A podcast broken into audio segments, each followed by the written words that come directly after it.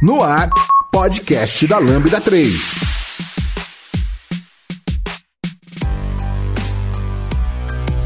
Oi, eu sou o Giovanni Bassi e esse é o podcast da Lambda 3. Hoje vamos falar sobre Service Fabric e hoje eu tô aqui com o Evi Lázaro Alves. Não se esqueçam de dar 5 estrelas no nosso iTunes, porque ajuda a colocar o podcast em destaque e fale com a gente. Não deixe de comentar esse episódio no post do blog, no nosso Facebook, SoundCloud, também no Twitter, ou se preferir, mande e-mail pra gente no podcast.lambda3.com.br. E aí, tudo pronto para ouvir o nosso podcast? Ele é produzido pela Lambda 3, uma das maiores referências do país em desenvolvimento ágil e DevOps para a plataforma Microsoft. Para conhecer melhor, acesse o site lambda3.com.br.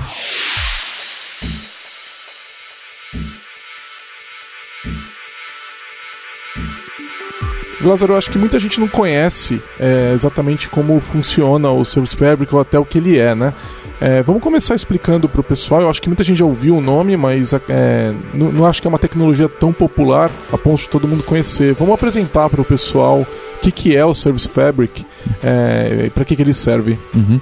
Não, realmente, ele não é, ele não é tão popular assim, pelo menos ele, ele, a Microsoft tem dado mais ênfase nele nos últimos, sei lá, dois, três anos, né? Mas o, o, o Service Fabric, ele basicamente é uma, é uma plataforma para construção de sistemas distribuídos, onde dentro dessa plataforma ele traz né, todas as features, todas as capacidades para você empacotar o, o seu código, para que você faça o deploy, para que você gerencie uh, esses clusters que ele, que ele cria né, dentro da, da, da, sua infraestrutura e que você possa escalar isso e aplicar, obviamente, todos os conceitos que a gente vê hoje, de, de tornar isso transparente para o desenvolvedor, como CI, CD, uh, gerenciamento desse, desses nós, desses clusters cluster, enfim. Basicamente é uma plataforma de, de, de sistemas distribuídos, né? Que hoje a Microsoft foca muito para microservices. Né? Basicamente uma plataforma específica para construção de microservices. Mas não só microservices, né? Não, não, não, não só. Não só, mas ela traz todas as, as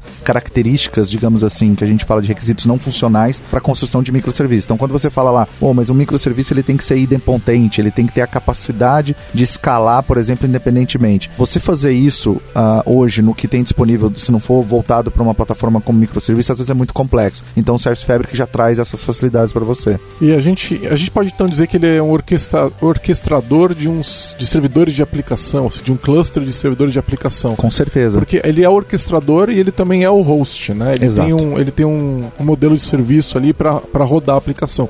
Exato. E, e é feito para rodar só .NET? Não, na verdade não. Hoje já tem dentro do SDK, eu consigo rodar já disponível .NET e Java mas já está abrindo para outros frameworks, como tudo que a Microsoft está fazendo hoje para dentro do Azure. Né? Mas eu lembro da Microsoft falando que dava para rodar qualquer coisa.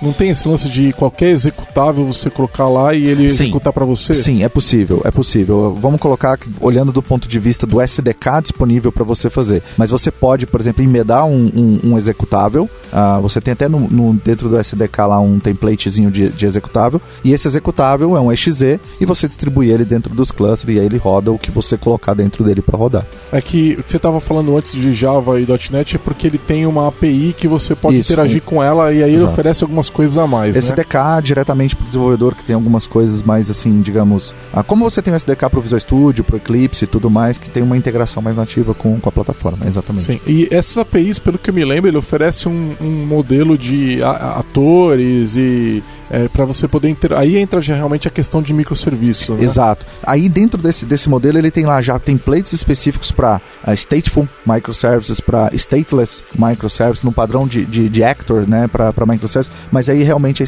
é, específico. Tanto que a gente até vai falar sobre isso depois, mas uh, no fim do dia, por exemplo, quando você vê um, um SQL Azure, por exemplo, uma instância do SQL Azure, ele é, acaba sendo um stateful microservices lá na ponta.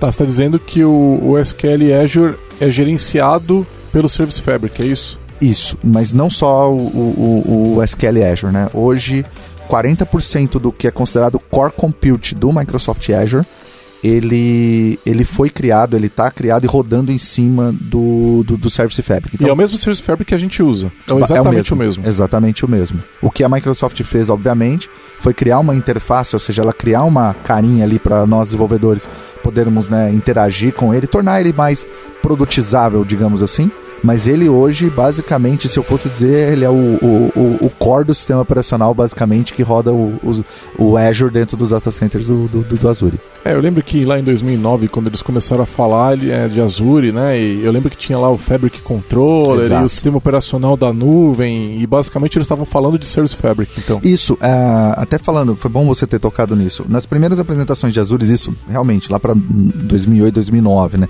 quando ninguém entendia, né, o que, que era Azure, nem mesmo... Né, até nuvem eu, era um negócio muito... É, eu, eu, eu, me lembro que a primeira vez que eu vi uma apresentação de Azure, eu não entendi direito. Mas uh, aqui, por exemplo, assim, o, o Mark Husnovich, que hoje é o CTO do Azure, né, ele sempre apresentou o, o Fabric Controller como o kernel do Azure.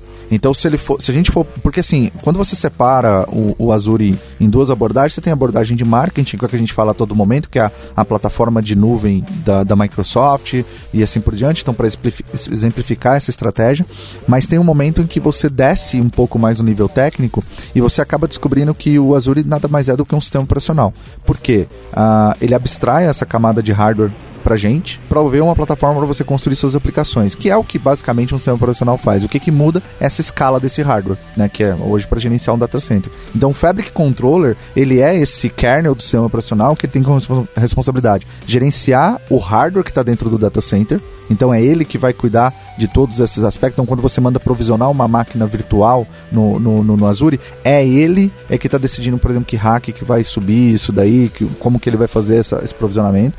Ele que vai gerenciar gerenciar os serviços do, do, do, do, Azure e ele vai trabalhar, por exemplo, toda a parte de alocação de recursos do data center, alocação e provisionamento, gerenciamento do ciclo de vida e, e de saúde daquele recurso. Então, se você tem uma máquina virtual, ela tem um agentezinho lá que está rodando para você fazer o, o, o, heartbeat dessa, dessa máquina, né? Para saber se ela está up, se ela está down, que é o um monitoramento do próprio Azure. Se essa máquina perde a comunicação, ou seja, aquele nó, aquela máquina é enxergada como um nó dentro do, do, do cluster, da malha do, do Azure. Se ela perde comunicação, por exemplo, é o Service Fabric que vai decidir, por exemplo, que ele vai matar aquela máquina virtual e subir em outro lugar para te dar a alta disponibilidade que você tem hoje dentro do Azure. Ah, e aí para quem, para nós que estamos utilizando o Service Fabric, a gente não precisa ficar conhecendo e entendendo essas coisas de Fabric Controller, né? A gente trabalha no nível um pouco mais alto, né? Exatamente. Tá, e aí a prova de que o negócio tem poder é que ele faz rodar um banco de dados ou toda essa, essa base aí que você falou de compute do, do Azure. Então, vamos tentar resumir. É, uma, é, uma, é um gestor né, e um host de aplicações, né, é como se fosse um orquestrador. Exato. Né? É muito parecido com o que de repente um Kubernetes faz, né? depois nós vamos falar Sim. mais sobre isso. Só que ele vai ainda além porque ele também consegue criar máquinas e provisionar máquinas e tudo mais. É, mas hoje, é, no Azure, ele é PaaS ou é IaaS? Como é que funciona isso? Eu, eu, eu, eu preciso. Eu subo uma. Eu subo uma máquina virtual, uhum. instalo o Service Fabric no Azure, ou eu crio um cluster de Service Fabric, eu não preciso, eu só eu, eu rodo minhas aplicações lá. Como é que funciona isso? Tá. Tecnicamente, ele é um PaaS disfarçado, se você for parar para pensar. Por que, que ele é um PaaS disfarçado? ele, ele vai te abstrair toda essa complexidade de você criar um cluster no, no, Azure e você tem lá todo, como é que eu posso dizer, tem todo o assistente ali do portal, ou até mesmo se você for, for via Azure CLI ou PowerShell com Template Arm, ele simplesmente vai provisionar tudo para você, load balance, a, as máquinas. Mas por que, que ele é um, um, um, um IaaS disfarçado? Porque você ainda vê as máquinas virtuais, você consegue logar nessas máquinas virtuais e, e ele é todo baseado em scale sets do, de máquinas virtuais, em discos de, máquina, de máquinas virtuais. Então toda essa infraestrutura ela fica visível para você. Embora seja abstraído, por exemplo, eu como desenvolvedor estou codificando, é, eu vou dar um publish, ele vai apontar para o endpoint do, do, do, do load balance do Service Fabric e ele vai fazer a distribuição dos meus microserviços para quantos nós eu quiser. E já tem o lance do auto-scaling também? Já tem. você cria o cluster? Sim, porque como ele é baseado em scale sets do, do, das virtual machines, né? Eu consigo lá pelo scale set já configurar todas as regras de auto-scale que eu quiser em cima disso. E se uma das minhas máquinas, por exemplo, que eu estou usando, cracha por algum motivo, tem um problema, sei lá, uma memória corrompida, ou sei lá, a máquina física onde está rodando tem um problema de disco, e essa máquina precisa ser destruída e reprovisionada. Isso é um problema para mim? Não, é totalmente transparente para você. É, como eu acabei de mencionar, quando uma máquina virtual, falando do core de IaaS, ela dá problema, ele identifica, o Service Fabric também, ele vai ter toda essa parte de health e monitoramento da, da saúde do, do, do, do nó do cluster. Então, ele tem uma sequência de serviços que uh, um alguns desses serviços cuidam exatamente disso, de, da, comunica da intercomunicação entre os clusters e da saúde da máquina. Então, se a máquina tiver algum problema, o Service Fabric já identificando isso, ele vai isolar essa máquina do cluster e provisionar uma nova máquina para mim. Tecnicamente, você nem vai saber, você nem vai ver. Claro que se você tiver alertas e tudo mais, você vai ver isso no próprio portal do Service Fabric, mas é totalmente transparente para você. Não é, um, não é algo que você vai ter que fazer de forma manual ou aquele nó vai te causar algum tipo de problema de instabilidade na sua aplicação. Então não precisa ir lá manualmente não. desligar a máquina, nada disso. Ele mesmo destrói a máquina. Ele mesmo exemplo. vai destruir a máquina e vai provisionar um outro nó. Tá, e aí ele tem também a separação entre os nós de gestão, masters e nós de execução, ou agentes, alguma coisa assim também. Sim, existe. Existe a separação. Embora é, muito disso, desses agentes possam rodar, por exemplo, numa mesma máquina que está rodando o seu microservices, por exemplo. Mas ele existe essa separação contextual, digamos e, assim. E também não é um problema que não, não precisa gerenciar não. isso manualmente. E hum. também se tiver um problema, ele faz sozinho a gestão dessas, desses nós tanto de master como, e ele se vira. Exato, tanto como rolling upgrades também, por exemplo. Hoje, se você tem um, uma das grandes dificuldades, desde a época de SOA, vamos falar isso, né? Não é uma novidade de microservices é você manter a compatibilidade entre contratos de serviço para, obviamente, você não quebrar suas APIs e tudo mais. Mas quando você hoje está falando de CI né, e CD, que a todo momento, né? Fiz o commit, eu estou fazendo o deployment, ele tem toda a estrutura, por exemplo, de versionar esse deployment em real time, né? E ele garantir, por exemplo, a, coexistência desses dois microserviços enquanto ele está fazendo deployment nos clusters. Então, por exemplo, uma das demos que eu já, já cheguei a fazer, eu provisionei lá um cluster bem grande, em torno de 450 nós, por exemplo. E eu queria ver um da minha API, né? Codifiquei, publiquei ele distribuiu entre os 400 nós do cluster. Estou desenvolvendo a V1.1 e fiz o commit novamente, ele já identifica que teve essa alteração de versão, né? E ele já consegue distribuir isso automaticamente. Então toda essa gestão do, do, dos nós do cluster do ponto de vista não só de saúde, mas também do ponto de vista de da minha aplicação, de garantir a, a, disponibilidade da minha aplicação, ele gerencia para mim. E quando eu estou rodando ali no Azure, ele também, se o Service Fabric for atualizado, ele também se vira para atualizar. Totalmente, porque não, não preciso me preocupar com isso. Uma das questões quando você sobe o cluster do, do Service Fabric, você, igual na época do Cloud Services, uh, ah, para quem não conhece, Cloud Services foi basicamente o primeiro serviço PaaS que a Microsoft disponibilizou há 10 anos atrás. Quando você provisiona esse cluster, tem a opção lá, um checkbox basicamente, que você diz se você quer ou não que a Microsoft mantenha a atualização do Service Fabric e manutenção do sistema operacional. Por isso que eu comentei da questão do, pa, do, do PaaS é, disfarçado, né?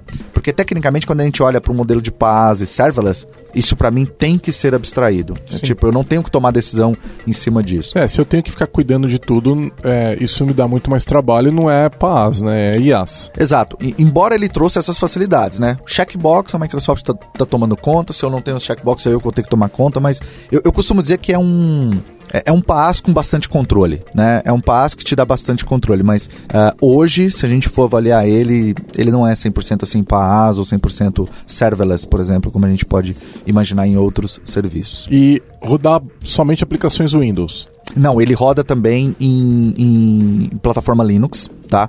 Então eu consigo quando eu vou provisionar um cluster, dizer né, uh, no deploy como que eu quero que ele, que ele faça esse deploy, se eu quero que seja em cima de Windows ou em cima de, de Linux. Então, obviamente, não precisa ser somente é, desenvolvimento em cima de Windows. Aí, no mesmo cluster posso ter Windows Linux, ou o cluster é Linux, ou, ou o cluster é Windows? Não, você não pode ter uh, um cluster misto, mas acredito que o time esteja trabalhando nisso para já tornar isso possível. É, faz sentido, né? Se você Sim. puder taguear de alguma forma os agentes, de alguma forma, não deve ser. Sim, é, é... Pra mim, eu que sou usuário, não deve ser super fácil. deve ser assim, tranquilaço. É, tranquilo, né? né? Super tranquilo. Mas assim, uh, imagino que o time esteja trabalhando, porque Uh, creio eu que eu, como um, um, um, um usuário final, digamos assim, como um desenvolvedor, eu quero ter essa flexibilidade de uh, ter esse, esse misto até. Eu posso entrar em vários aspectos, inclusive composição de custo. Então, naquele momento eu quero ter mais nós em Linux, porque, sei lá, por algum motivo o custo. Não, por algum motivo não. Uma máquina Linux hoje ela ainda é um pouco mais barata do que uma máquina Windows. E desde requisitos técnicos até questões mais né, de decisão de, de, de, de, de budget, de investimento. Então, o time, acredito eu que o time já está trabalhando nisso. Legal. E eu só posso rodar ele no Azure ou dá para rodar um premise também? Não, eu consigo rodar um premise e aí é uma, uma, uma, característica interessante porque, voltando até mesmo quando a gente falava do, do, do modelo do, do Cloud Services, né? Quando, quando você desenvolvia para Cloud Services, você instalava o Azure SDK, você tinha uma série de emuladores locais que você instalava na máquina, que By the way, são emuladores bem bacanas, dava para você simular uh, boa parte do que você precisava antes de fazer o deployment no, no, no, Azure. Mas tinha alguns problemas, por exemplo, a grande maioria dos testes que eu conseguia fazer nesse emulador era mais para simular load balance, por exemplo, porque eu não tinha o compute real da máquina, eu não tinha, era um emulador.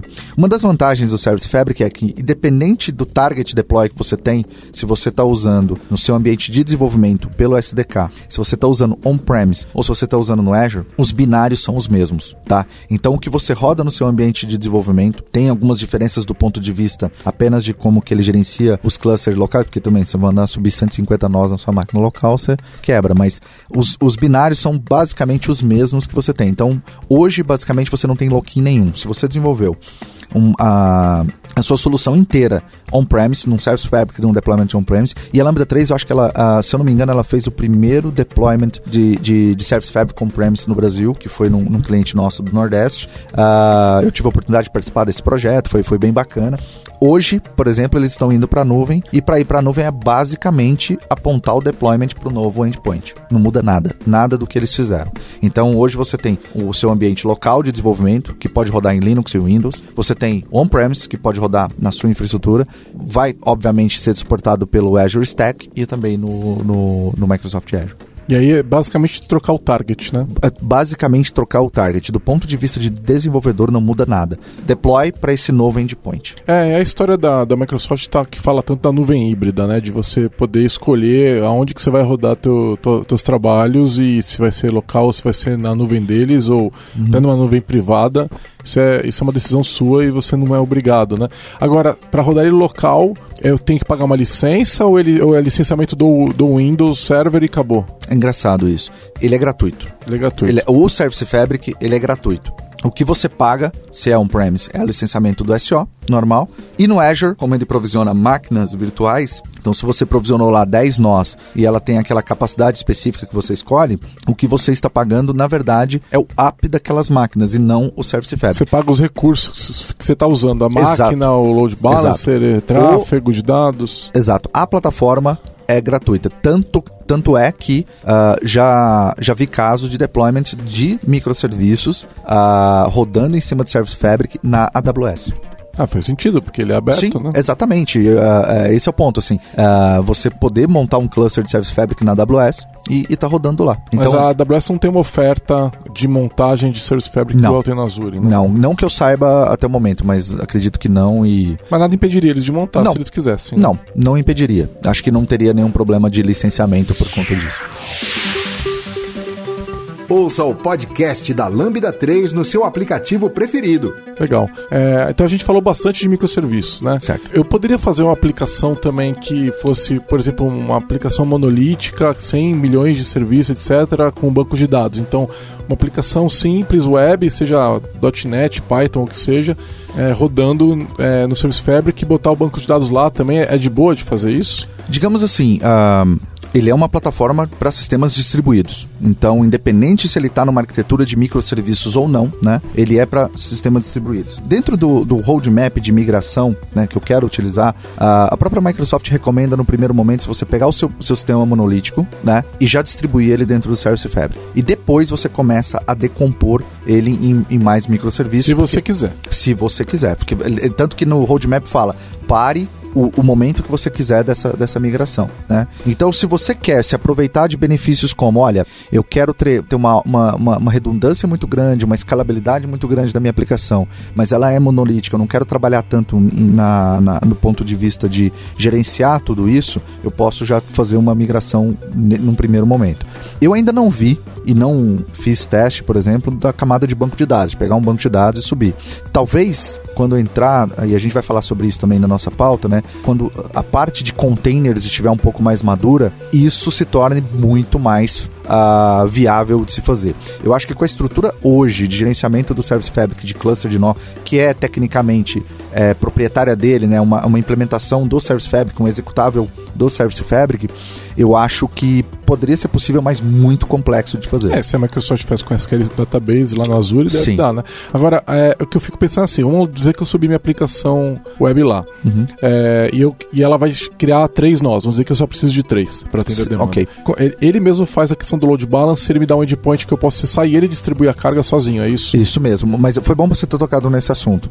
A pequena diferença entre o Service Fabric do Azure e do On-Premise é que no Azure, isso é abstraído de mim a questão do load, do load balance. No On-Premise, o cliente pode escolher como que ele vai fazer o load balance. Se vai ser via hardware, se vai ser via software, ele vai ter que configurar isso. Mas como tudo que é On-Premise, né? Ele vai ter que o é, controle sobre tudo. Ele tem mais a mão, né? Mas respondendo a sua pergunta, sim, exatamente. Uh, provisionou o cluster, load balance e, e tudo mais é, é, critério dele. Ele que vai decidir que máquina que vai responder. E, e por exemplo, quando você cresceu o seu microserviços, né, o seu, seu microservice, por exemplo, uh, nada impede que uma máquina tenha mais de uma instância do seu microservice instanciada dentro daquela máquina, desde que ela tenha poder computacional. Porque a, essa é a beleza do microserviço, né? Como eu estou instanciando aquele microserviço em específico, eu uso muito esse exemplo, né? Um dos microserviços que todo mundo acaba desenvolvendo, que é muito utilizado na empresa, são um microserviço de login. Né? Então, quantas pessoas estão fazendo login ao mesmo tempo do que estão, sei lá, emitindo uma fatura dentro do escritório. Então eu posso criar várias instâncias, então tudo isso é transparente para mim, ele que cuida disso. É, eu fico pensando, eu vou uma aplicação legada assim, vamos pegar uma aplicação Webforms MVC mais antiga que antes de começar a trazer o tratamento de async, né? Uhum. É, quer dizer que elas acabavam ocupando as threads do IS por muito tempo, né? Sim. E isso fazia com que as threads se esgotassem e o servidor começasse a dar a resposta de não disponível, mesmo que ele tivesse com o processamento disponível. Nesse caso, eu poderia colocar essa aplicação para rodar é, direto lá no Service Fabric e ele subiria vários nós na mesma máquina, se fosse o Sim. caso.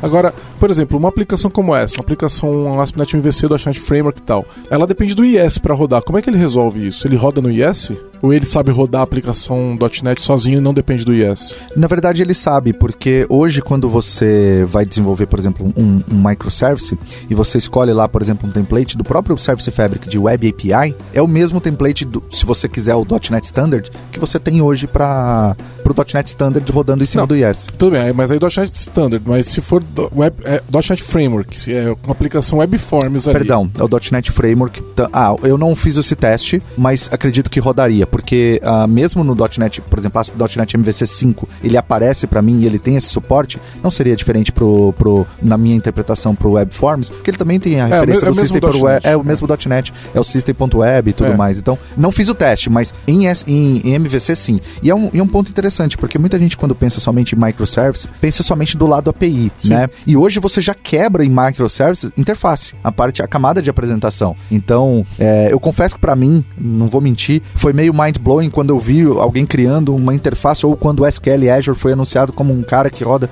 em cima disso, porque eu tinha essa, muito dessa mentalidade do microservice apenas um, uma API. Eu já fiz testes com ASP.NET MVC e rodou totalmente independente do, do, do IS. É, eu acho que também aí a gente já tem que entrar naquele salto de fé, né? Tipo, não é problema seu.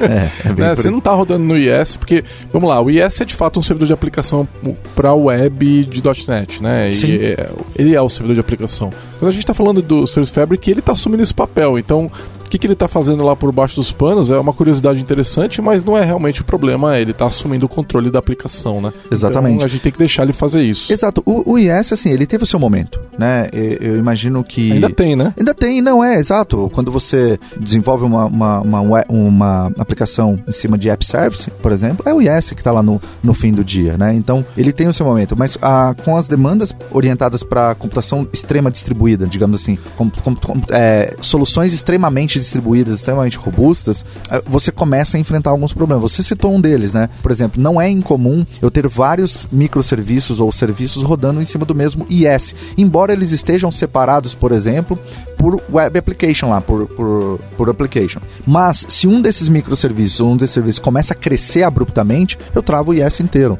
Eu não Sim. tenho essa, esse isolamento. Então, uh, não é incomum, por exemplo, você ver cenários de microserviços implementados até mesmo em cima de app service que não é, não é que falham, mas que enfrentam muitos problemas de escala pela própria estrutura do web service. E aí você vai ter que procurar uma, uma outra estrutura mais robusta. E o mesmo para sua interface. Se você pega uma aplicação hoje muito distribuída, extremamente robusta, como Cosmos DB, que também roda em cima. Se a gente fosse citar, é Cosmos DB, Azure, é, o SQL Azure, o Web Service, o Cloud Service, tem Cortana, o Skype for Business do Office 365 está rodando. Então, assim, 40% é uma gama de serviços bem, bem interessantes. Você tem lá interface, você tem um monte de coisas que você está rodando em cima desse modelo. Tá, e fazer a parte de deployment que a gente estava falando é, é, é, tranquilo, assim, tanto on-premise quanto na nuvem, ele, ele oferece ferramentas de linha de comando, etc., que eu posso chamar para é, distribuir aplicação, distribuir versão nova, fazer o update, tirar do ar. Por exemplo, vamos dizer que eu quero rodar um workload temporário. Então, assim, eu quero fazer o deploy da aplicação, mas eu não quero ficar rodando ela toda hora. Vamos dizer que eu tenho. Eu quero mandar um processamento de imagem, por exemplo. Eu okay. quero fazer. Eu quero que ela fique ali parada e quando eu pedir ela sobe e roda e daí para. Dá para fazer essas coisas também. O deployment ele é relativamente rápido. Tá? Daria para fazer. Ele a distribuição, eu vou te dar um exemplo assim, nesse demo que eu fiz no Azure de 450 nós, o deployment inteiro nos 450 nós durou em torno de 5 minutos. Né? Bem rápido. Mas, é bem rápido. Ma, e, e, falando que estava distribuído em três data centers diferentes, em cada um numa parte de um continente. Então foi rápido colocando que a partir do primeiro nó que já recebeu a aplicação, ela já está disponível, dá para você fazer. E isso é tão transparente que, é como eu disse, você vai receber um endpoint quando o Service Fabric estiver no ar. Ó, esse é o, é o endpoint que você vai fazer o deployment. É um package. Então, se você automatizar isso via PowerShell, se você automatizar isso via Bash, VSTS, Bash, por exemplo, ele vai fazer o disparar isso para o Service Fabric e ele vai fazer o deployment disso. Legal, parece Parece bastante poderoso mesmo. Agora, é, queria entender o seguinte: no dia a dia de desenvolvimento, né? A gente. É, hoje, a gente, quando a gente fala desse tipo de aplicação que a gente está discutindo, o workflow é muito rápido, né? Então, a pessoa ela vai desenvolver na máquina dela, utilizando quaisquer ferramentas que ela está utilizando. Então, sei lá, Node com VS Code, uhum. ou Sublime, ou é, .NET, ou Python, sei lá. E aí ela quer testar, ela roda a aplicação, está funcionando e tal. Aí, de repente, ela precisa rodar no, no ambiente final. Então, por exemplo, quando eu estou trabalhando com Docker, eu basicamente rodo um arquivo de Docker Compose ou rodo via é, Kubernetes e coloco no meu cluster, eu tenho um cluster local, é super fácil de trabalhar. Como é que funciona esse desenvolvimento é, com o Service Fabric? Eu vou falar basicamente do mundo .NET porque é o que eu tenho vivido. Eu confesso que eu não fiz testes em outras plataformas. No mundo .NET é, você instalou o SDK, você vai ter o, o, o cluster local rodando para você, então é transparente. Como eu disse, é, é, basicamente os mesmos binários. É um simulador, alguma é um, coisa assim. É o mesmo Service Fabric. Tá. Eu não, não, gosto de usar o termo simulador por conta disso, mas eu tenho. É porque o service... ele tá simulando os nós, né? Não tem ah, as máquinas físicas ali. Você tá na sua uma máquina só então, simulando então, N nós, né? Exato, mas por, por isso Sem que eu VM, falo que né? Que ele não usa VM para simular, né? O lance é exatamente. A, a, por que, que eu não gosto de simulador? Porque ele trabalha a mesma estrutura de, de criar vários é, nós dentro da mesma máquina que eu mencionei anteriormente quando eu faço deployment e eu posso escalar o mesmo microserviço várias vezes dentro da mesma máquina. Ah, mas em produção. Aí eu tenho mais nós. O, o nó é uma máquina. É, é exato. Aqui, é, o nó é uma máquina. Então no meu ambiente eu tenho apenas. Embora eu simulei. É, eu simulei, eu não gosto desse termo por, justamente é, não, você está fica... simulando os nós, o resto é exato, é igual. É, o resto é igual. Tá, Pronto, beleza. eu acho que fica bacana dessa forma. Então, uh, eu vou estar desenvolvendo. Aí, do lado do desenvolvedor ali, é uma web API, é um serviço WCF, é. Uh, um, um ASP.NET MVC, é um, um EXE. Um .NET Core. Um .NET Core, óbvio, né? No template que eu estou utilizando, como se eu estivesse fazendo meu dia a dia. Dei o F5, assim como no .NET, no ASP.NET VC, você tem lá um ISzinho que aparece para você. Quando o seu Service Fabric local está rodando, ele simplesmente já faz o deployment nos clusters, já tem acesso ali ao seu microserviço. Então, a, a, o ferramental é basicamente, baixei o SDK, que no Visual Studio 2017 já é embutido na própria instalação, mas entrou no site da Azure, baixou o SDK, instalou, acabou, dali você pode desenvolver PowerShell. É, eu, eu lembro que ele é um um workload que você tem que escolher instalar, isso. senão ele não vem, mas isso. ele instala rápido e é de boa. Eu lembro quando eles anunciaram isso, que eles ficavam mostrando aquela dashboard muito bonitona lá é. deles, né? Porque é, é, é, até engraçado, porque eles, eles, realmente têm um design muito bonito a dashboard, Sim. né? E, e você fala, nossa, isso aqui tá rodando na minha máquina, que é, louco, é, é né? É legal mesmo. E dá para fazer debug e tudo, né? Agora, no mesmo projeto, se eu tô com um projeto ASP.NET MVC, por exemplo, ou ASP.NET Core, etc. E eu pego e eu posso, eu tenho a opção de rodar ele no Service Fabric ou rodar fora do mesmo projeto, ou, a vez, ou quando eu instalar ele lá no meu projeto, eu sempre vou sou obrigado a rodar ele dentro do Service Fabric? Ou dá Ah. para rodar ele independentemente do Service Fabric? Dá porque ele, a, a dependência dele é via configuração. Então você tem lá os arquivos de configuração específico para um endpoint na nuvem, para o seu nó, um cluster local e tudo mais. Ah, desistir. Ah, ele cria um projeto do Service Fabric, Ele não cria é um isso? projeto, exatamente. É, aí se você escolher rodar o seu projeto direto, Exato, exato. E é separado da sua, do seu projeto, do, do- da tecnologia que você colocou, Sim. que você escolheu dessa forma. Então, ele ali, se você ignorar aquele cara, botão direito, publish no app service ou publish no IS, é um Vai publish funcionar. normal, vai funcionar normal. só que se você estiver usando as APIs do Service Fabric já não vai funcionar. Sim, aí você criou um acoplamento, não vai ter como, né? Sim. Infelizmente, assim, aí não tem muito como É, você está usando, o a- fazer. você tá usando toda a, API, estrutura a dele. estrutura É. dele, você precisa dele para rodar, né? Sim, Então sim. a questão que a gente falou do dos serviços persistentes lá que ele tem, de é, como é que é, é, como é que é persistence de workflow, não lembro Isso, o é. nome lá.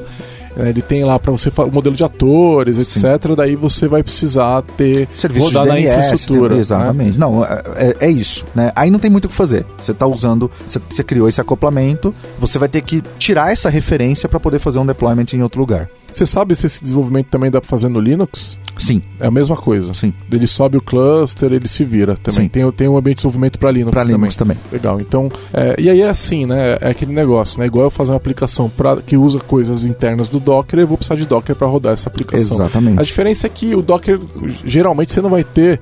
é, ser- o Docker não oferece serviços internos que você pode utilizar igual o Service Fabric oferece, né? Então, a questão da, das coleções persistentes lá dele, etc., isso não tem no Docker, você vai ter que usar um serviço externo qualquer.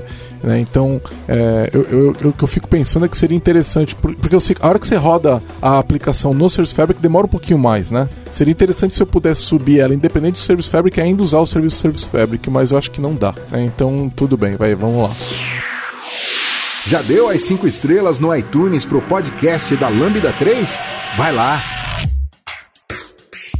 Mas agora é uma, uma, uma dúvida até minha, porque ah, eu queria. Você já é o cara de, de Kubernetes e containers aqui da, da, da, da Lambda, basicamente, né? O que mais tem falado sobre isso aqui internamente com a gente. Como que você vê essa, esse posicionamento da Microsoft com o Service Fabric, dado o que você conhece com relação a, a Kubernetes e, e orquestra- como orquestrador de containers? Então, eu, eu vejo. É que de- depende muito como é que você encara essa questão, né? Uhum. Eu, eu acho que é, a Microsoft está entrando. no- é- é- é- bom, primeiro, vamos lá. Kubernetes e Service Fabric concorrem diretamente. Você concorda comigo? Eles são Concordo. concorrentes diretos. Concordo, concordo. não em tudo que o Service Fabric se propõe a fazer, mas é, pro principal, que é a questão de orquestração de serviço, etc., eles batem de frente diretamente. Então, você vai ter que escolher entre um, um- o Service Fabric ou o Kubernetes. Você não vai, não é, um, é os dois juntos, é um ou o outro. Dificilmente você vai ter cenários em que eu vou escolher uma estratégia. Olha, vamos ser multiplataformas para microserviços aqui. É, Eu também você- é, exatamente. Eles até podem interoperar e você ter uma estratégia híbrida ali e tal, mas Sim.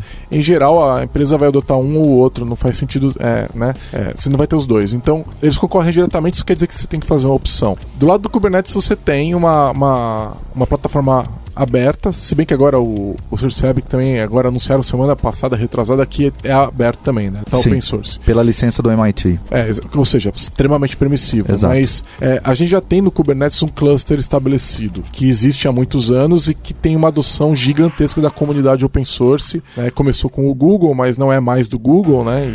E do Google está muito presente ali, mas a Microsoft também está presente, a Amazon Investindo também está presente, está né? todo mundo presente ali, né? Então o Kubernetes é uma plataforma estabelecida. O Service Fabric não tem o tamanho que o Kubernetes tem, na minha visão, tá? Posso estar enganado, mas eh, quer dizer, se você considerar o uso dele dentro da Microsoft, Esse é o ponto. É, É, esse ele é o é ponto. gigantesco, né? Exato, esse é o ponto. Você falou, você tocou em alguns pontos que são realmente verdades. Tipo, ah, quando você fala que o Kubernetes ele está há mais tempo no mercado, é verdade do ponto de vista que ele está aberto para o mercado Isso, há mais tempo. exato, é isso. Então, isso é uma verdade. Não há como. E aí, obviamente, eu tenho uma adoção de desenvolvedores muito maior. Eu estava numa discussão com o CIO e foi essa pergunta que ele fez, exatamente.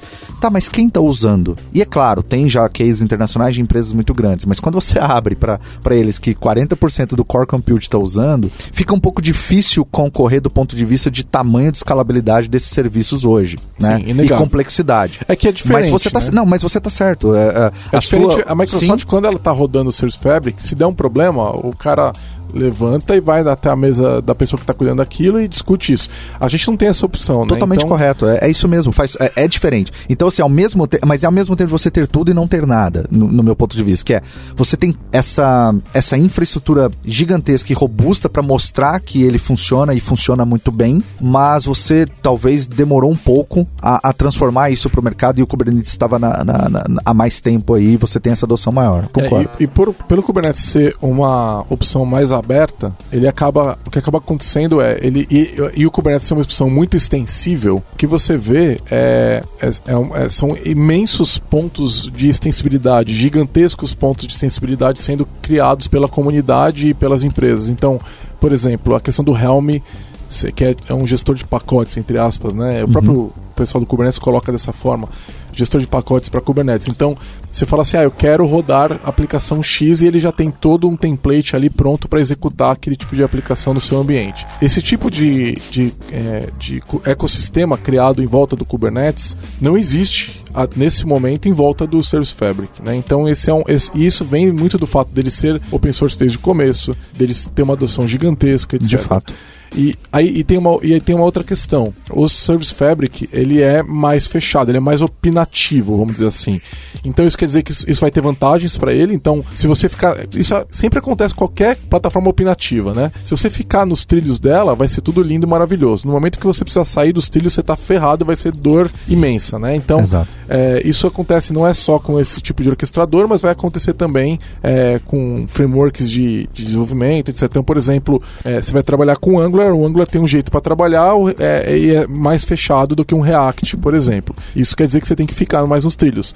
E o, mesmo assim o Angular é bem famoso e bem adotado. É, exatamente, e é super usado. O Rails te trazia a mesma coisa, extremamente opinativo, é, maravilhoso, super produtivo, desde que você ficasse nos trilhos dele, no momento que você saía, você sofria. E o, o, e o, o, o Service Fabric tem muito disso, ele, é, ele, é, ele é, tem um trilho muito forte ali que você tem que ficar dentro dele e ele é menos flexível, né? Uhum. Então, é, o problema é que a questão da produtividade que o Service Fabric te traz, ela acaba sendo compensada no Kubernetes por causa do tamanho da comunidade e dos, dos pontos de extensibilidade. Mas é muito do it yourself, sabe? Você vai ter que descobrir como usar ele direito. Sim.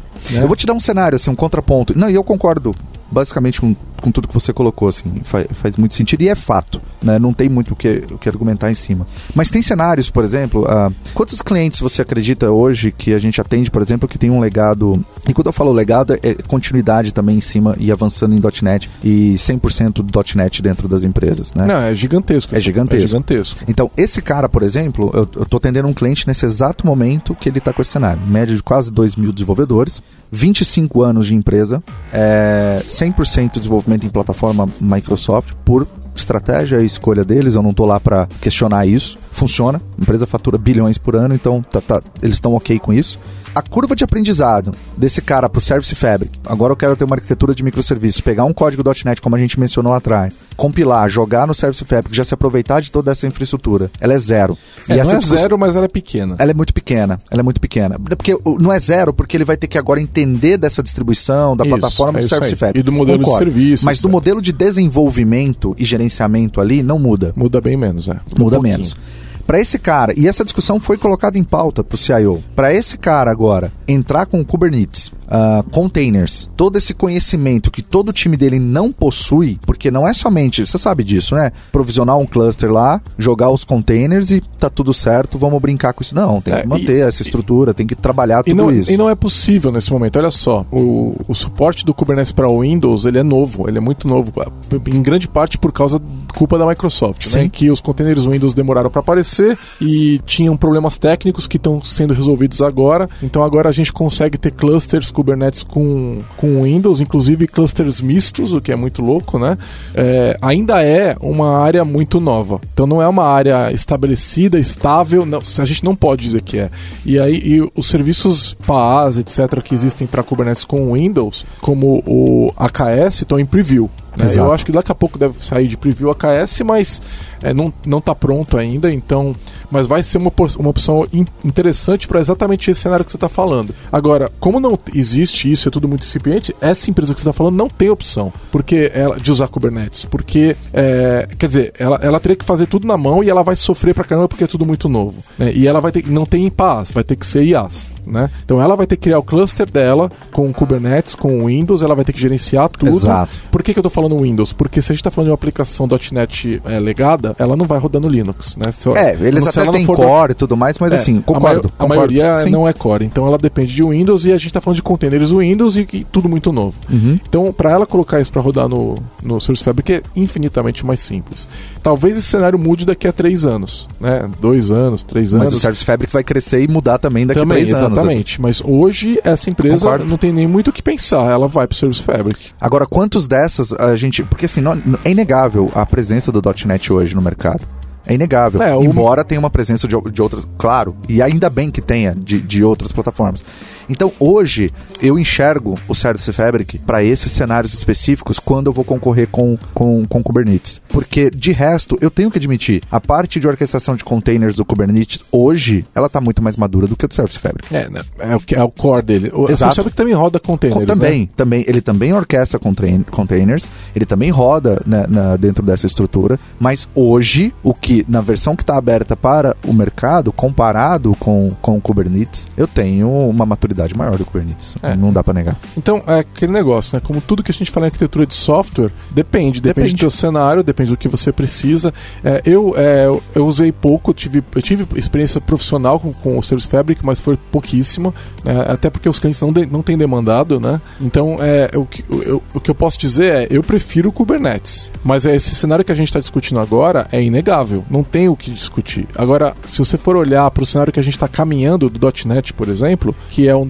.NET open source, multiplataforma, etc., o cenário do Service Fabric, Service Fabric começa a diminuir. Mas é aquele negócio, cara. A gente tem é, 16 anos de .NET Framework aí nas costas, né? Essas aplicações não vão ser todas reescritas do dia para noite. Não. E então assim a gente está é, falando de pelo menos um horizonte de 10 anos para isso mudar. Então, a gente tem 10 anos de Service Fabric como uma proposta muito forte, eu acho. É, eu só preciso, assim, como mais uma vez, na minha opinião, depende da Microsoft e da velocidade que ela der nisso. O exemplo, quando a gente olha uh, o que está sendo feito, abertura para open source, embora, na minha opinião, demorada, um pouco mais tardia, mas eu entendo uh, que, uh, como eles ainda estavam terminando o produto de forma a, a ser distribuída para o desenvolvimento, para o desenvolvedor uh, final, talvez não fosse realmente o momento de abrir, porque tá, tá mexendo muito. Mas com essa visão open source, mais uh, o que a gente pôde ver em, algum, em alguns movimentos da Microsoft, né, no, no, nos eventos passados que a gente teve, Uh, eu acredito que ela não vai parar por aí. Então vai vir mais coisas, obviamente ela vai vir a evolução para abraçar esses novos cenários. E aí o que eu posso dizer é que no mínimo a gente vai ter duas opções muito boas para tomar decisões para soluções nesses cenários. Também o suporte a .NET Core é muito grande, o fato de você poder rodar Service Fabric no Linux e aí você desenvolver sua aplicação .NET Core, então a empresa que está adotando Service é, .NET Core agora, independente se ela tem muito legado, se ela vende .NET ou não, ela vai poder rodar Linux em cima, então quer dizer, você vê que também está abraçando, está tá aumentando. Só, sabe o que eu fico pensando, na verdade? Por que, que, por que, que o Service Fabric não tem uma adoção maior? E eu acho que é, na nuvem, por exemplo, eu acho que o grande culpado é o sucesso do App Service, entendeu? Também. É, também. Você, as empresas que querem rodar uma aplicação .NET legada na, no Azure, na nuvem, etc., elas não vão rodar no Service Fabric, elas vão rodar no App Service, que é muito mais fácil, entendeu? Que elas não têm que fazer. É, ele é paz de verdade, elas não têm que fazer a gestão do cluster. Então eu acho que o grande inimigo tem sido o, é, é, é, fogo amigo ali, né? Porque eu não acho que a Microsoft League se roda no App Service ou no, ou no, Hoje não. Ou no Service Fabric. Ela, desde que você esteja no Azure, ela está feliz, mas é uma opção paz mais interessante. E o, o, que me leva a um outro ponto, que é o valor agregado do Service Fabric para os outros pontos. Então, por exemplo, é, a questão do, do dos microserviços e o suporte a serviços persistentes, etc., modelo de atores e tal, é uma coisa demandada por pouca gente, entendeu? E acaba não sendo um grande é, responsável para a empresa virar e falar: não, então eu vou rodar no Service Fabric. Agora, quando a gente fala de microserviço com .NET, etc., realmente fica interessante, fica mais interessante. Mas não é o cenário da maioria das empresas, né? Há uma pergunta agora, uma pergunta minha. Com o crescimento do .NET Core, que a gente está vendo absurdo, né? E essas duas opções, se hoje for mais fácil para o desenvolvedor de .NET Core fazer esse deploy no Service Fabric do que no Kubernetes, ou seja, se o Kubernetes, não estou dizendo que é o que vai acontecer, não avançar nessa frente de tornar mais produtivo e tirar essa complexidade que você falou, você não acredita num, nesse crescimento, por exemplo? Eu acho que depende muito de como a Microsoft vai trabalhar. Hoje eu não vejo isso acontecendo. Uhum. Eu acho que o Kubernetes acaba, para esse cenário que você falou de uhum. .NET Core, etc., eu, eu, eu, o caminho do Kubernetes é bem mais interessante, né? Então, eu acho que, como eu te falei, tem um apelo interessante na questão de microserviços e modelo de atores, etc. Mas eu, eu acho que se você está no .NET Core, no mundo multiplataforma, etc., você simplesmente vai resolver esse problema de outra forma. É mais fácil resolver de outra forma. Eu, eu... E tem uma questão que é até onde eu, eu fico um pouco receoso de até onde vai o Service Fabric, quando é, é, é, é, quão longe eu consigo ir com ele. Hoje eu sei que eu consigo ir muito longe com Kubernetes, entendeu? Ele o que, é que seria esse longe? É, toda questão de extensibilidade. A extensibilidade do Kubernetes é muito maior. Então, por exemplo, vou te dar um exemplo que coisas que a gente está vendo acontecer. O, uh, o Connected Engine, Connected Environment, que a Microsoft demonstrou. Você lembra daquilo, né? Então, de você conseguir que é um negócio que tá super em preview, alpha, tal, né? Eles estão experimentando, que vai ser um ambiente de Kubernetes onde você pode é, desenvolver junto com vários microserviços é, e forcar o ambiente para testar um microserviço isolado dos outros, etc. Não tem nada nem parecido para Service Fabric. E por que, que isso existe para Kubernetes? Porque é um modelo mais extensível, entendeu? Então, é, aquilo que eles demonstraram, você teria que subir um cluster isolado total. É, não tem como fazer com Service Fabric sem subir um novo cluster. E se eu tenho 500 microserviços, eu vou ter que subir 500 é, é, serviços na, na, minha máquina ou na nuvem, etc., para poder testar isso daí. Isso é não é prático, né? Na, na, fazer isso na sua própria máquina, né?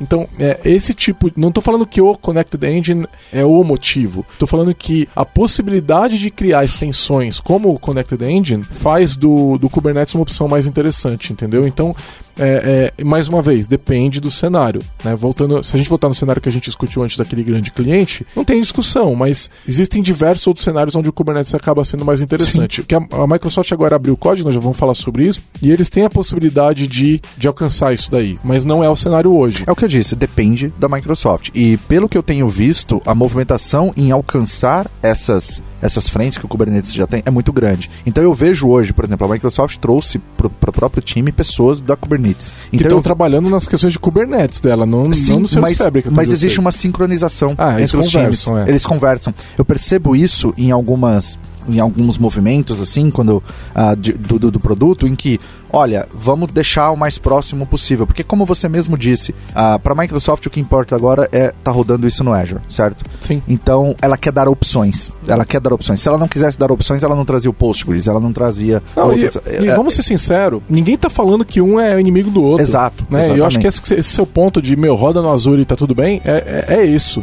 Porque cara, o que, que eles estão fazendo? Eles estão fechando é, esse loop, entendeu? Tipo assim, olha, não, eu sou uma empresa que gosta de Kubernetes e quero fazer coisas com extensibilidade. Beleza, tem aqui o AKS para você.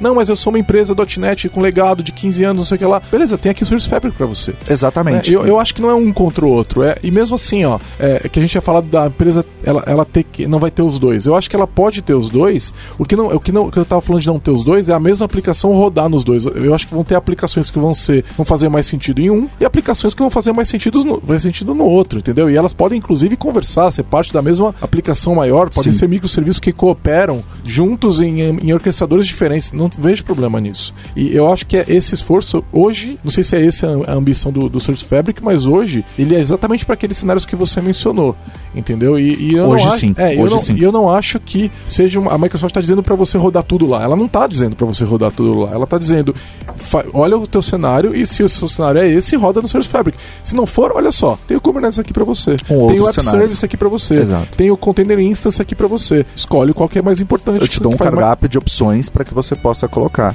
É exatamente isso. Eu vejo que os times se conversam, entendeu? Porque eles têm que responder essas perguntas que a gente tá fazendo aqui agora. Do tipo, bom, e aí? O Microsoft, eu tô vendo você com esse movimento do Kubernetes, eu tô vendo você com esse movimento do Service Fabric. Para onde eu vou? A Microsoft tem que responder essa é, pergunta. Ela tem que dar esse guia, né? Ela tem que dar esse guia. Então hoje esses times, eles se conversam conversam para, bom, o que, que eu posso tornar dentro desses dois produtos ou desses dois serviços mais próximo um do outro em termos de experiência para o desenvolvedor. E aí o desenvolvedor decide. É, e- Ele e não- decide lá na vamos, ponta. vamos parar de bo- bobeira e ficar contrapondo as tecnologias, né? É. Vamos ter maturidade pra falar, não, essa aqui faz mais sentido no X, essa outra faz mais sentido em Que Y. problema ela resolve. Não é, exato. uma, não é uma guerra, você não tem não é um time de futebol, não é uma religião, né? Então, qual é o teu cenário aonde você vai rodar? É simples assim, certo? É, Exato. A gente tem que ter maturidade pra isso. né? Exato. Entre em contato pelo site lambda3.com.br. Da parte do, do, do open source, assim, voltando, eu, eu fiquei feliz com o anúncio, de verdade. Você baixou, né? Eu baixei. V- Vamos dizer o que aconteceu aqui. Peraí, É. vamos lá. Eles abriram o código com licença MIT. do- Isso, do- da versão do Service Fabric para Linux. É, nesse momento Nesse é só o momento. da Linux, mas eles já falaram Isso. que vão abrir o do Windows também. Sim, ah, eu, eu entendo ah, até o motivo de, de por que que foi do Linux, né? Ima- Imagina, isso é uma interpretação minha, tá? Ninguém me falou isso, eu e o Lázaro falando. Que abriu-se do Linux primeiro, obviamente, porque o próprio Linux, as questões referentes ao sistema operacional são abertas. E no caso de Windows, imagino que eles estejam tomando alguns cuidados para eles poderem fazer essa abertura, né? Talvez tenham coisas muito íntimas com o kernel ali que eles Alguma precisam limpar, que eles não podem abrir, porque de repente abre o código interno do Windows MIT, você acaba deixando open source pedaços do Windows que talvez você não quisesse. Exatamente. Então, isso é uma interpretação minha, mas eu acho que faz muito sentido essa, faz essa sentido. linha deles. Então, Né? Você, baixou, compilou lá? Então, eu baixei, eu baixei a versão do, do, do Service Fabric, todo o código C++, eu não sou o maior especialista em C++, mas sim, dei uma olhada e é cabuloso, assim, os algoritmos e, e as coisas que, que fazem. Eu tô tentando compilar ainda, não consegui compilar tudo, mas é, eu quero ter essa experiência de... é, não baixei com intenção de contribuir nesse primeiro momento, e eu imagino também que eu não, que eu não vá é, ter expertise tão fundo ou até mesmo o tempo de fazer isso. Mas é legal você poder realmente ver ah, ele funcionando. Então foi, achei um movimento bem interessante e eu quero acompanhar agora nos próximos meses o nível de contribuição, porque isso também dita no mercado Sim, o, o- o interesse. Então eu quero começar a ver. Não dá, óbvio. Gente, não tem como comparar com o Kubernetes nesse momento, que está há muito mais tempo aberto. Mas eu quero começar a acompanhar o crescimento dessas contribuições. Pelo menos agora a Microsoft aprendeu a fazer open source, né? Sim. Porque, vamos lá, 10 anos atrás eles abriram lá o código, há 10, 8 anos atrás, abriram o código do MVC, pelo que eu me lembro, e até uns anos atrás, ali, quando eu fui olhar, tinha 25 contribuidores no Codeplex ainda por cima que ninguém usava. Então, eles não sabiam fazer open source naquela Uhum. época. Hoje, se você vai olhar, a Microsoft é a, a empresa com o maior número de contribuidores individuais no GitHub, né? Então, eles aprenderam. Então, hoje eles sabem realmente colocar licença, colocam no GitHub, nem existe mais Codeplex, né? E abrem para realmente o pessoal poder contribuir. Tem que ver se o mercado vai ter interesse realmente Sim. de ajudar. Uma coisa interessante é que um cliente que talvez tenha tendo, esteja tendo problema com o Service Fabric pode abrir o código e olhar e de repente até mandar um patch ele mesmo Sim. para corrigir o problema, aquilo não é mais uma caixa preta. Eu cansei de ter problemas com projetos open source que eu podia ir lá e olhar o código, eu já, já passei por isso com Node, já passei por isso com .NET, já passei por isso com Ruby. Você ia lá, olhava o fonte e falava, ah, é isso que está acontecendo. né? Então é é- realmente é, é muito interessante. É, isso não fica mais a caixa preta que era antes, ainda mais quando é C++, né? Que você não tem nem como olhar nada mesmo, né? Exatamente. Mas eu achei bem é um movimento bem bacana. E falando talvez um pouquinho de, de futuro, assim, eu imagino que o que eu espero da, da, da Microsoft é justamente essa aproximação e, e com Kubernetes se trazer essas características que hoje o Kubernetes se destaca do ponto de vista de ser ah, aberto e ter uma comunidade mais ativa, de você ter mais cenários e possibilidades que ele te, te endereça, que não fique somente nessa questão. Porque olhando de- do, do ponto de vista de capacidade do Service Fabric e tudo mais, é um produto extremamente interessante. É, eu, eu espero que, assim, hoje a gente tem o AKS em desenvolvimento, Uhum. Que é um, você não vai pagar pelos nós master. E hoje, se eu vou rodar um Service Fa- Fabric no Azure, eu pago pelo nó master. Eu esperaria que eles me oferecessem uma opção onde eu não teria que pagar também, né? Então, uma opção de Service Fabric mais gerenciado, que hoje a gente não tem. Hoje eu preciso fazer tudo, né? Eu- é, como você falou lá, é meio IaaS, meio PaaS. É um IaaS abstraído, assim, de algumas É, coisas. e eles, eles vão. E eles vão. Não não dá pra fazer? Dá. Eles estão fazendo isso com o Kubernetes, certo? Então eles deveriam fazer a mesma coisa com o Service Fabric se a intenção é, é oferecer uma alternativa interessante, né? Eu acredito que é um rumo lógico que a Microsoft vai tomar. É, que eu ver, posso. Vamos, vamos ver, espero que eles façam mesmo, porque, é, como eu te falei, eu tive uma, um pouco de experiência, foi, foi super tranquilo trabalhar com ele e não, não, não, não doeu, não é, um, não é um negócio difícil e é, só que o deploy realmente assusta um pouco. Quando você. Porque olha só, eu lembro de eu estar indo no Azure e falar, ah, vou, vou aqui fazer um teste com o Service Fabric. Cara, não dá. Ele vai subir cinco máquinas, cara. Se você deixa o negócio no ar um dia, você gastou sei lá quanto, entendeu? Sim. É, apesar de que eles têm aqueles party clusters, ainda tem aquilo? Você lembra dos party clusters? Quando eles criaram o Service Fabric, eles falaram. É, eu não sei se existe ainda. Depois, se tiver, a gente coloca o link pro pessoal ver. Era um, era um ambiente que você ia e falava assim: ah, eu quero fazer um teste com o Service Fabric. Não, não e tem aí, mais. é, não- é, ele, aí você, eles, você ia lá e falava, me dava um cluster, eles te davam uma chave e você deployava lá no cluster deles. Então você não precisava testar no seu, justamente pelo problema do de ser tão caro. Então, se no, no AKS eu tenho a opção de de repente subir com um agente e fazer um deploy, ainda mais agora o AKS vai ter com o Virtual Kubelet, você pode usar o AKS com Container Instance, que é serverless de Kubernetes Certo. né? Eles poderiam fazer alguma coisa do, jeito, do mesmo tipo para Service Fabric, onde eu pudesse experimentar com custo baixo, né? Ah, interessante. Eu não, não, não, não tenho visto esse, esse Party Cluster Service. Tipo, É, era um negócio muito legal. Eu acho que eu tô olhando aqui, ó, ainda existe, é try.servicefabric.azure.com. E aí você você entra lá e ele vai ter o, a gente coloca o link lá depois, mas o, o é muito é muito de boa, cara. E é, foi super divertido. Eu não tô achando o link aqui ainda pra Pra brincar com ele, mas não sei se nem se tá no ar ainda, mas o. o- era, era um negócio que funcionava muito bem. né? É, interessante mesmo, Fica aí pro realmente. pessoal a dica, é try.servicefabric.azure.com. E é grátis. Eu lembro que você roda qualquer coisa, só que ele destrói todo o ambiente a cada tantas horas. Então é pra você experimentar mesmo. é, e... se é pra ser de graça também, É, não faz, é, faz é, é, é pra você experimentar um cluster um pouco maior, etc e tal, né? É bem legal também. Beleza, acho que deu pro pessoal entender é, o, o, o que, que o, os Kubernetes, o que, que o Service Fabric oferece e pra quem ficar curioso, basic- basicamente baixa lá o STK. Acho que a maneira mais fácil é fazer isso no Windows tudo, né? Se bem que a gente viu que tem no Linux também, tem os Sim, docs pro sim. Linux, É, mas o ambiente no- nativo do negócio é o Windows, baixa lá o Visual Studio é, Community, baixa o STK dele Isso. E, e, E o- cria, um novo, no- cria File New Project no Visual Studio, é, Service Fabric e já vai F5 e vai rodar. Exatamente. E o próprio, o, o próprio Docs do Azure, né, a parte de documentação dele tá muito completa. Tá muito completa. Então hoje você já tem treinamentos no MVA, você já tem é, hands-on labs no Docs do, do, do Azure, então para já criar um primeiro, você tem código fonte no GitHub para você já subir, né, tanto microserviços quanto ah, aplicações microserviços mais de interface e tudo mais. Então tá bem completo. É isso aí. Então valeu, pessoal. É, até o próximo. Valeu, até mais, abraço.